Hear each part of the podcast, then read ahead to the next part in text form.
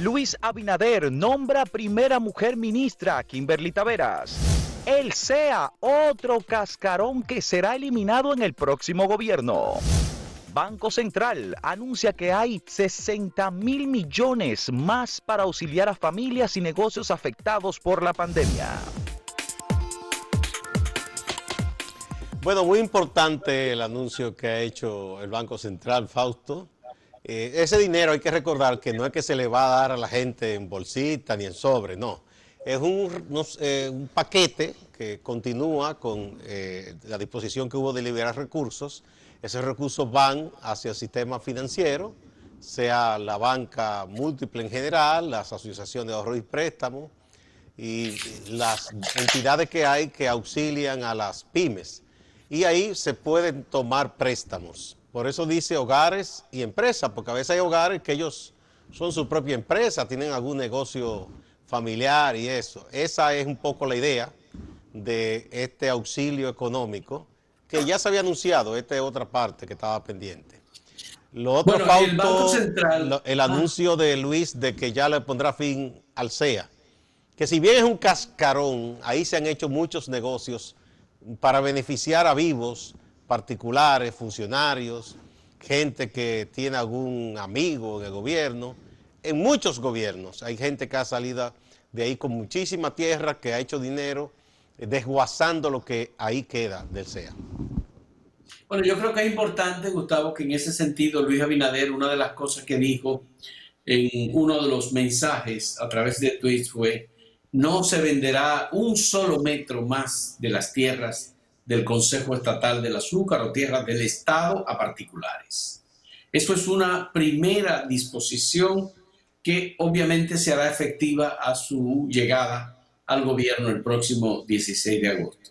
Y eso implica que eh, Luis Abinader va a hacer una reforma profunda del Estado dominicano, porque los bienes del Consejo Estatal del Azúcar, como ya nosotros habíamos anticipado, Gustavo, van a pasar a la Dirección Nacional, a la Dirección de Bienes Nacionales.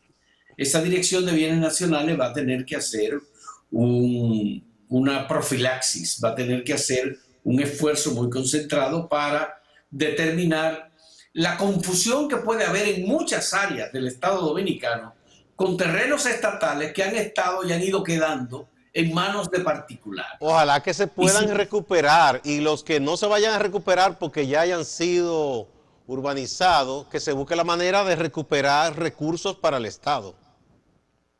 Bueno, ahí, por supuesto, que es mucho lo que ha ocurrido. Además, hay que revisar las actas del Congreso Nacional. En el Senado y en la Cámara de Diputados, eh, los, las disposiciones de venta de terrenos públicos que han pasado en todos estos años, habría también que darle una revisión. Bueno, mucha gente, incluso hay gente tan viva que uno ve los registros y en casi todos los gobiernos logran, entre comillas, que les vendan, porque es una venta entre comillas. Es casi un regalo de muchísimas hectáreas de terreno del CEA y otras eh, propiedades del Estado. A, precio de vaca muerta, Gustavo, porque yo te dice, bueno, ok, queremos este terreno. ¿Eh? El presidente electo, Luis Abinader, dice que no se va a vender a particulares. Yo creo que no sería descabellado vender a particulares ahora que se haga tasación y se venda a precio de verdad de mercado. No dije porque este es amigo de fulano, que el metro a tanto, eso no. Sino que se haga las cosas como se deben hacer. No habría inconveniente. Claro, esto es parte de la reforma del Estado y parece que hay nuevos elementos que vienen en la reforma del Estado. Eh, creo que es muy positivo lo que se está viendo. Hay un gran apoyo, Gustavo, a las decisiones eh, que está anticipando Luis Abinader que se tomarían en el próximo mandato suyo y creo que eh, todo esto eh, igualmente es un elemento de apoyo importante para cómo deberán comportarse algunas de las instancias públicas o buena parte de las instancias públicas que deberán tomar participación en la protección de los recursos públicos. Porque no es lo mismo que un terreno pase a un ayuntamiento, por ejemplo, como hay un conflicto en el Ayuntamiento de Santo Domingo Este con el caso de eh, Parque eh, eh, que hay ahí de los tres ojos y la construcción de una estación de autobuses que se decidió hacer en la pasada gestión municipal del Cañero. Eh, a que ese, terreno o a que cualquier otro terreno estatal pase a manos de un particular que diga que quiere desarrollar un proyecto de vivienda. Por cierto, ojalá que esa estación destruyan eso y le den hacia atrás. Eso no debió ser nunca. Aunque se diga que se invirtió mucho dinero, eso no debe ser, es una agresión ambiental. Bueno, de todo, Manuel ha dicho, Manuel Jiménez, el alcalde de, de, Santo Domingo Este, que obviamente que le va a echar para atrás, pero... Él ahora ha dicho que va a esperar, por respeto, que asuma el nuevo gobierno para ponerse de acuerdo. Ya, porque el Ministerio de Obras Públicas mantuvo la decisión de continuar con la construcción. Un atropello por encima de todo. Sobre el tema de los 60 mil millones de pesos anunciado ayer por la Junta Monetaria y por el Banco Central, hay que decir que es un dinero que va a ser colocado 40 mil millones de pesos en las MIPIMES, en los negocios pequeños, a una tasa no superior en ningún momento del 8%. Y cuando hablamos de tasa de interés en el sistema financiero, eh, incluyendo incluso el Banco de Reserva, estamos hablando de tasas que sobrepasan el 13 y el 14%. De manera que esto es un dinero de bajo costo que deberá estimular la economía y deberá estimular a esos pequeños negocios que han estado muchos eh, muy, muy afectados. Y hay otros 10 mil millones de pesos que van a ser prestados a los hogares para ayuda ante esta crisis, la crisis que hemos tenido. Eh, obviamente, habrá que disponer de más dinero, eh, hay una modificación presupuestaria que está en marcha, eh, es probable que no haya mucho tiempo, porque recuérdate que en noviembre debe estar aprobado el presupuesto del año 2021 y el presupuesto del año 2021 va a ser fundamentalmente un, un presupuesto de crisis. Mira, eh, ya, varios economistas, Fausto, ¿Perdón? incluyendo a Guillermo Carán, incluyendo a Isidoro Santana, que fue ministro de Economía de este gobierno, incluyendo al profesor Antonio Siriaco Cruz, han dicho que el gobierno entrante, el de Luis Abinader, tendrá que acudir, sea a organismos internacionales u otras entidades, a buscar más dinero, porque no podrá enfrentar la crisis y los problemas que va a recibir con lo que se eh, prevé en el próximo presupuesto nada más con recursos internos o lo que o las fuentes tradicionales de recursos externos. Incluso el profesor Siriaco Cruz dice que piensa que el presidente Abinader, una vez aprobado el nuevo presupuesto, tendrá que rápidamente someter un presupuesto complementario por las, los datos que hay. Ah, bueno, algunas reducciones importantes, Gustavo. Recuérdate ah. que Miguel Seara cuando eh, Luis Abinader estaba presentándose como eh, candidato, eh, Miguel Seara ofreció versiones muy, muy bien documentadas sobre las formas que se podrían utilizar para eficientizar el presupuesto nacional y determinó áreas específicas en las cuales había modelos o maneras de ahorro del gasto público. Sí, pero recuerda que eso fue antes de la crisis. Esto es otro escenario hoy. Sí, sí, completamente diferente, por supuesto. Sí, nos están pidiendo una pausa, eh, Fausto. Vamos a la pausa y vamos a ver la pregunta del día de hoy. Bien. Además de OISOE y SEA, ¿Cuáles otras entidades estatales debían de eliminarse? Hashtag acento pregunta. Usted puede participar eh, a través de Twitter, de YouTube y de Facebook en las páginas de acento. Además de OISO y SEA, ¿cuáles otras entidades usted piensa que pueden eliminarse? Vamos a la pausa.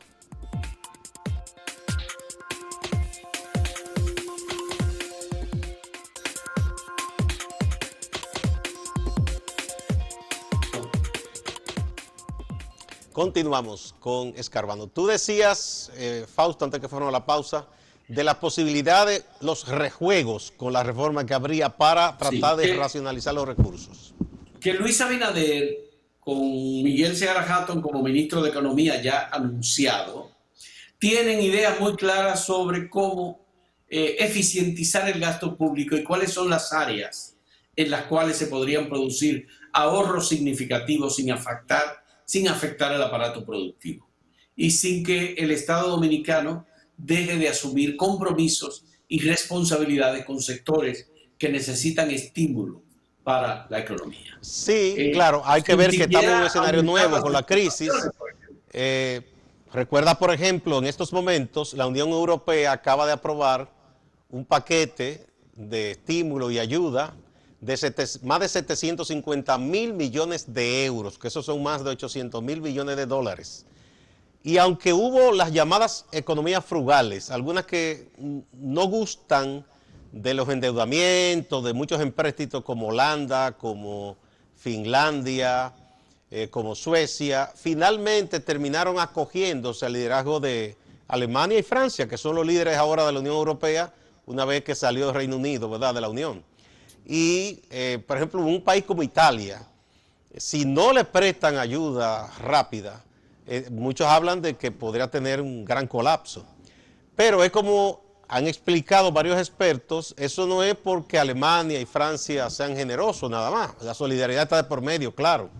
Ellos son un bloque y ellos tienen que estimular a los demás para que ese gran mercado que es la Unión Europea demande productos que ellos eh, fabrican, ¿no? Eh, por eso es que hay mucha gente que se está preguntando cuál es la mentalidad de Estados Unidos como líder de este hemisferio porque el presidente Trump ha decidido mirar hacia sus ombligos y no hacia el continente, desoyendo consejos que hace muchos años se dieron en Estados Unidos de por qué ellos tendrían que, tenían que ayudar a que esta región creciera, porque es un mercado Estados natural. Unidos, Estados Unidos ha perdido la perspectiva, Gustavo, y no es líder de la región eh, en, en términos de eficacia, de cooperación, de dar el ejemplo democrático, de hacer el empuje como debía hacerlo o como lo estaría haciendo en la parte económica, porque en la parte política todo se está destruyendo en, en la tradición democrática norteamericana. Sí, es verdad, lamentablemente. Estados Unidos necesita un cambio urgente en su conducción y liderazgo político y tiene que replantearse las relaciones con América Latina y tiene que replantearse las relaciones con Occidente. Bueno, la, inteligencia norteamericana, la academia, ha dicho que se necesitan, como ellos dicen América, ellos se dicen América ellos mismos, un liderazgo responsable, que es lo que entienden que no tiene Trump. Pero vamos a ver, serán los norteamericanos que deberán tomar esa decisión en noviembre. Bueno, aparte de este, digamos, análisis en el contexto internacional, Gustavo, bueno, las elecciones de Estados Unidos están planteadas para el mes de noviembre con COVID o sin COVID, Estados Unidos eh, ya está, ha llegado prácticamente a los 4 millones de personas afectadas por COVID. Es decir, Estados Unidos está en una situación verdaderamente insólita, con un liderazgo mermado, con unas elecciones en las que Donald Trump está 15 puntos por debajo del candidato Joe Biden eh, eh, del Partido Demócrata, Biden. Es una situación que, bueno, esperemos a ver qué hacen los ciudadanos de Estados Unidos en este proceso. Aunque allá las encuestas generales no son muy eficaces porque recuerda el sistema que ellos tienen, que yo digo que no es democrático, porque es el secuestro de la mayoría por, por los llamados colegios esos electorales. Eh, eh, eh, bueno, Trump sacó 3 millones de votos menos que Hillary y fue presidente. O sea, todavía el mundo no se libra tan fácil de esa desgracia. Ayer Luis Abinader anunció tres ministerios más que serían ocupados por personas señaladas por él. Uno de ellos es el Ministerio de Interior y Policía, que ha estado en manos en los últimos años de Monchi Fadul. El designado es para esa posición Chu Vázquez, que fue senador por la provincia María Trinidad Sánchez, Nagua. Jesús Vázquez fue el secretario general del Partido Revolucionario Moderno desde sus inicios. Fue presidente del Senado. Eh, un viejo militante de, esa fuerza política que fue el Partido Revolucionario Dominicano. Eh, Jesús Vázquez apoyó casi siempre a, Luis Abinader en las contiendas internas de ese partido.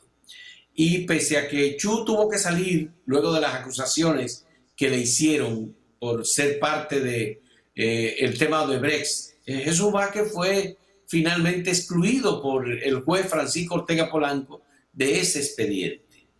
No, hay eh, mucha gente de diversos litorales salió en defensa de Chubasco. En defensa de. Gente de la izquierda incluso que lo conoce dijo, no, este hombre no hace ese tipo de cosas. Así y salió en defensa de Chubasco. Bueno, la otra persona anunciada es la primera mujer al gabinete. Cuando digo primera mujer me refiero a un gabinete formal como es la, el Ministerio de la Juventud. Eh, Kimberly Taveras, una militante del Partido eh, Revolucionario Moderno, que fue muy joven alcaldesa y que ha tenido eh, iniciativas importantes dentro del Partido Revolucionario Moderno. se le considera una mujer muy inteligente y entregada, con capacidad y calidad ética también, fue anunciada como ministra de la Juventud. Y una cosa importante de Kimberly eh, Fausto, ella fue muy joven, política, alcaldesa, recordamos que se dijo que ella era la más joven en la historia. La más joven, por supuesto. Pero ella no se quedó ahí. Si tú ves su currículum, ella ha tratado de prepararse, ha, hecho estudios especializados. Es Eso es importante en los políticos. Así es. Bueno, pues eh, Darío Castillo Lugo es el ministro de Administración y Personal anunciado por Luis Abinader. Pocos conocen a Darío Castillo, es un técnico, es una persona muy centrada, es una persona muy honesta, muy seria. Yo puedo eh, dar testimonio porque lo he conocido. Él ha sido colaborador de acento, es ha sido articulista con y un académico también muy dedicado. con preocupación en los asuntos de la administración pública, la administración de personal, los procesos en la administración del Estado. Es una persona con una rigurosidad superior, de manera que valoramos muy positivamente la designación. Mira, yo espero en este caso de esos dos nombramientos, Fausto, Kimberly, que trate de darle un giro a ese ministerio, que mucha gente se cuestiona si se pregunta tiene interrogante de si debía mantenerse, pero bueno. Eh, hacer algo más que distribuir eh, becas. Yo creo que se pueden trabajar otras cosas. Eh, quizás investigación y proyectos para, para, identificar la necesidad de la juventud dominicana, la, inserción, muchas cosas, más allá de repartir las becas, que no está mal, pero bueno. Y, en cuanto al, al Ministerio de Personal también, Fausto. Eh, yo creo que ya hay que decir que Ventura Camejo sentó las bases, porque debutó ahí, pero hay que profundizar a, que ese ministerio sea respetado, porque hasta el momento se hizo, por ejemplo, una escala de los salarios y pocas entidades públicas respetan eso de verdad. Hay gente que llega a un lugar y hace que un supuesto consejo le asigne unos recursos y aunque nominalmente tiene un salario, termina ganando muchísimos más y una serie de cosas que se hacen trampas legales, entre comillas, para, para crear casta de los funcionarios públicos que salen millonarios de los puestos. Ya. Bueno, ahí por supuesto lo que tú has dicho, el empoderamiento del Ministerio de Administración y Personal. Eh, Ventura Cameo hizo un esfuerzo, pero desde... Es en todas las bases, no es fácil, los comienzos no son fáciles.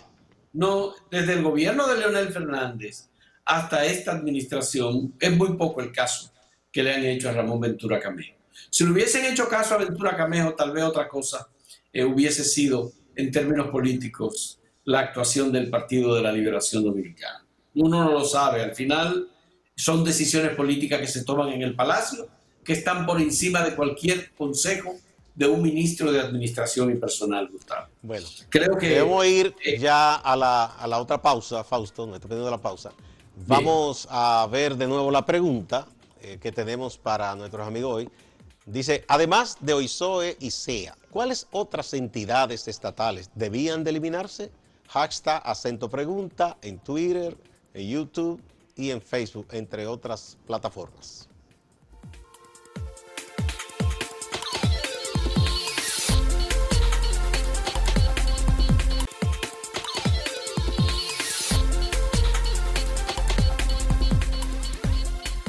La pregunta del día. Si usted piensa que además de OISOE y de el CEA hay otras entidades públicas que debían ser eliminadas en el gobierno del presidente Luis Abinader. Vamos a ver las respuestas. Vamos a ver las respuestas que nos dan. La primera es de Enriqueta Rojas a través de Facebook. Dice, la de la mujer, la juventud, unificar los términos porque todos forman parte de la familia. Se trabaja en el Centro Nacional de la Familia y cada uno sistemáticamente. Un, no individual, eh, sino colectivamente, aparentemente, eso es lo que está diciendo. Dice, soy psicóloga clínica, Enriqueta Rojas. Esa es su idea de cuáles deben eliminarse. Tenemos a Pedro Redondo en YouTube que dice Ministerio de la Juventud y el MAP. Wow, se entiende que se deben eliminar esos dos. Bien, si Milka García a través de YouTube dice el INESPRE, el INAIPI, la juventud y una cantidad de cónsules, entre otras. Parece que hay muchos cónsules también, ¿es verdad? Miguel, este es en Twitter, dice, el Ministerio de la Juventud, eso lo único que hace es dar becas a los amiguitos de los que allí trabajan, algo que lo puede hacer el Ministerio de Educación Superior. Bien, la siguiente respuesta que recibimos ante la pregunta es de Julio Amarante. Dice, el INPI, el Instituto Agrario, el Despacho de la Mujer, debe ser de la primera dama, entre muchos otros. Ya ese se anunció, el Despacho de la Mujer. O será el Ministerio de la Mujer que quería decir. El Ministerio de la Mujer, tal vez. bueno, vamos ahora a pasar con nuestro compañero Máximo Laureano, directamente desde la ciudad de Santiago de los Caballeros. Saludos, gracias. La situación de Santiago con relación a los contagios del coronavirus, al avance de la enfermedad, sigue siendo preocupante. Las autoridades de Salud Pública han iniciado un plan de visitar los barrios, ir donde las familias, casa por casa, y sobre todo hacer las pruebas para determinar quiénes son los contagiados, aplicarle tratamiento, aislarlo y entonces así contener el avance de la pandemia.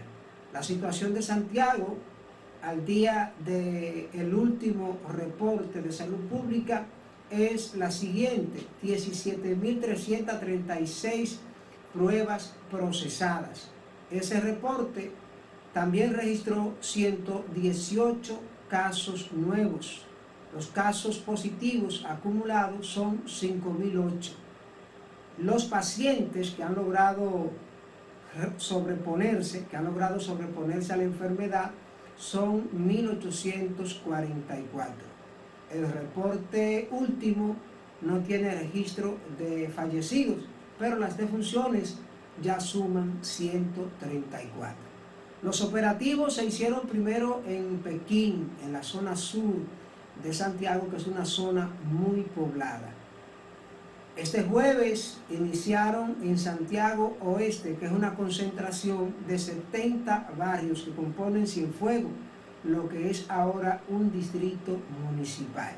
Casa por casa, haciendo pruebas, entregan mascarillas, pero también orientan a las personas. El encargado de la Junta Distrital, Eddie Chávez, ha dispuesto que no se utilicen canchas deportivas y otros puntos, otros espacios públicos. Pablo Ureña, activista social, dirigente comunitario, nos habla de algunas dificultades con relación a los operativos. Y aquí no hay, no hay cama, no hay ventiladores, no hay tratamiento adecuado para esa gente, especialmente para gente pobre, que no tienen acceso a la clínica, no tienen acceso a los medicamentos. Entonces nosotros estamos preocupados porque estos operativos también se están haciendo de manera muy lenta eh, se ha hecho mucha bulla y no veo como la efectividad. Esta es la hora donde solamente se han tratado quizás algunas tres o cuatro casas. Cuando debieron llegar, por ejemplo, a las nueve de la mañana, llegaron a las diez y media de la mañana. La gente estaba desorientada. hay gente que vinieron con los síntomas y están desesperadas. Entonces le dicen que tienen que esperar. Todavía no ha llegado el equipo que realmente va a hacer las pruebas. Entonces, eh, esto es una comunidad, repito, que pertenece a Cienfuegos y que necesita atención inmediata y de manera efectiva. Hemos hecho algunos recorridos por el centro urbano de Santiago. Podemos ver imágenes de la calle del Sol, Avenida Presidente Antonio Guzmán Fernández, Avenida Las Carreras, Hermanas Mirabal, calle Restauración, Avenida Francia, entre otras. Solo notamos la presencia de algunas patrullas policiales y uno que otros vehículos de estos que transportan alimentos, medicina combustible que se supone tienen el permiso para circular. Obviamente la policía está metida de lleno en los barrios porque en los barrios siempre hay personas que quieren desafiar la autoridad y quieren desafiar el peligro del coronavirus. La situación del alcalde Abel Martínez es de que está mejorando, aunque desde la alcaldía no están fluyendo las informaciones. También se habla de que se recupera el canciller rector de UTESA, Príamo Rodríguez Castillo. Hay más en Acento TV, nosotros aquí seguimos pendientes.